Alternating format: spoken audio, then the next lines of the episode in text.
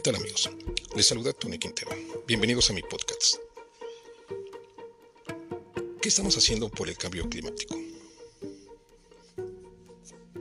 Tal vez nada. Estamos produciendo basura, estamos produciendo contaminación, de todo tipo.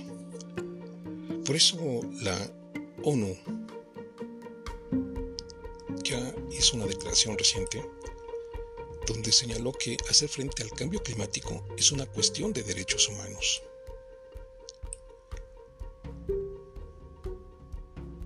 Y así, el alto comisionado de la ONU para los Derechos Humanos advirtió que el derecho a la alimentación está amenazado por el cambio climático.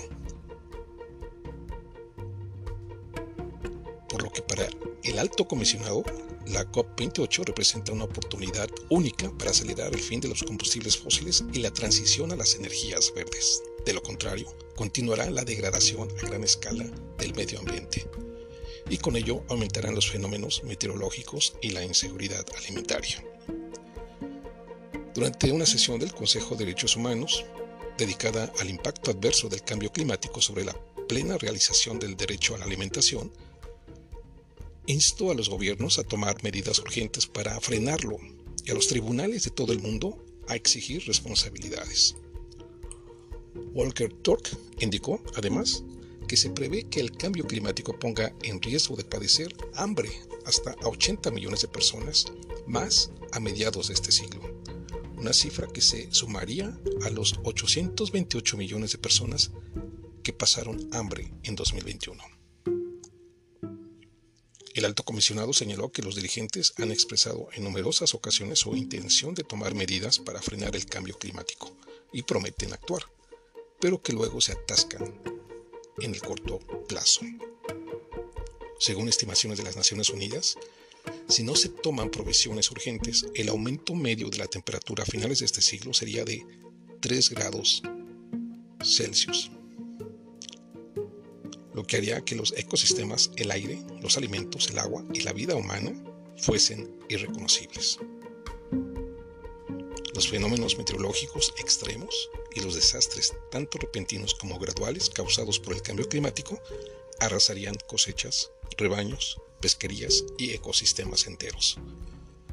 Vastos territorios desaparecerían bajo la subida de los océanos o se volverían prácticamente inhabitables debido al calor y a la falta de agua.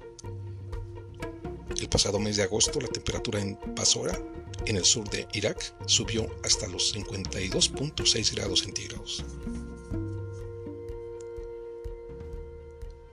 A nivel mundial, se ha producido en un aumento del 134% en los desastres relacionados con inundaciones provocadas por el clima entre 2000 y 2023 y una frecuencia de repetición de estos fenómenos cada vez mayor hace imposible que las comunidades puedan reconstruirse y mantenerse a sí mismas. El vaivén previsible y regular de las estaciones se desvía salvajemente de su curso. Ciclones de proporciones sin precedentes azotan mareas tormentosas letales.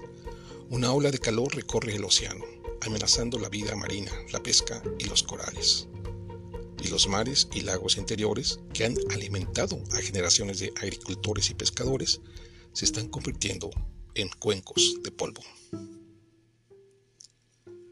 Según el Grupo Intergubernamental de Expertos sobre el Cambio Climático, los fenómenos meteorológicos extremos relacionados con el cambio climático ya han dañado la productividad de todos los sectores agrícolas y pesqueros, con consecuencias negativas para la seguridad alimentaria y los medios de vida de las personas.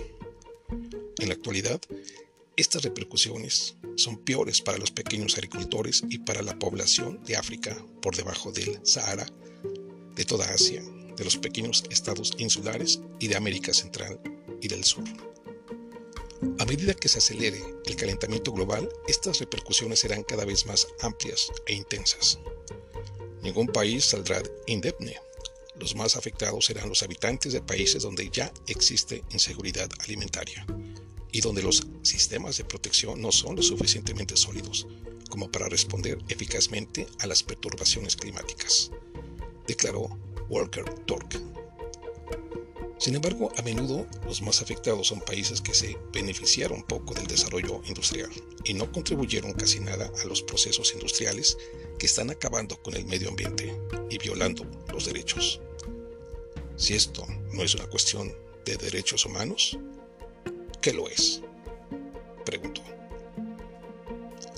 Para el máximo representante de los derechos fundamentales se puede hacer frente a los retos actuales utilizando las herramientas tecnológicas más potentes de la historia, poniendo fin a la industria de los combustibles fósiles y cambiando a las energías verdes.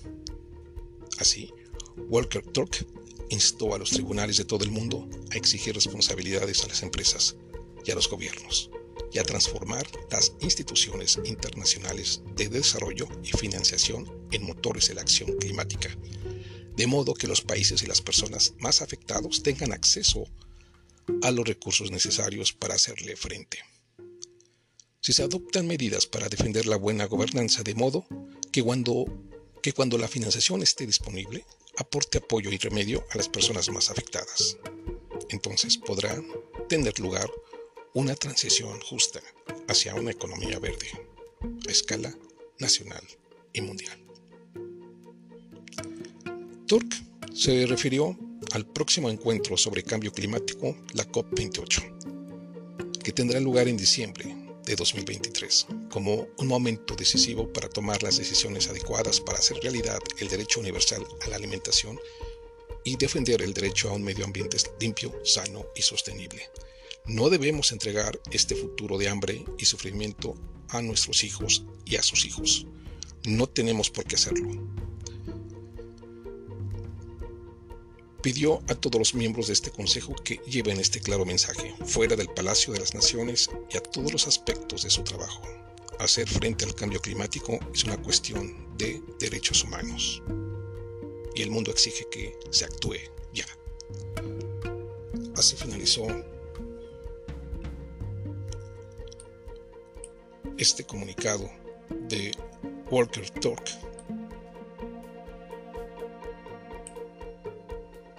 sobre el cambio climático.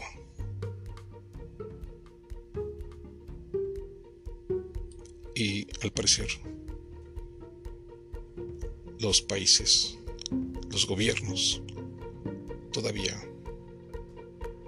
no actúan. Por eso el alto comisionado de la ONU para los derechos humanos ha sido muy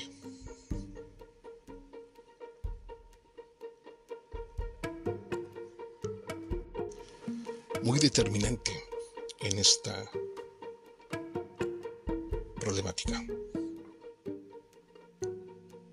Así que necesitamos actuar y hacer actuar a todas las autoridades que nos gobiernan. Amigos, te invito a escucharme en mi próxima edición. Y suscríbete a mis diferentes redes sociales. En Spotify como Tony Quintero.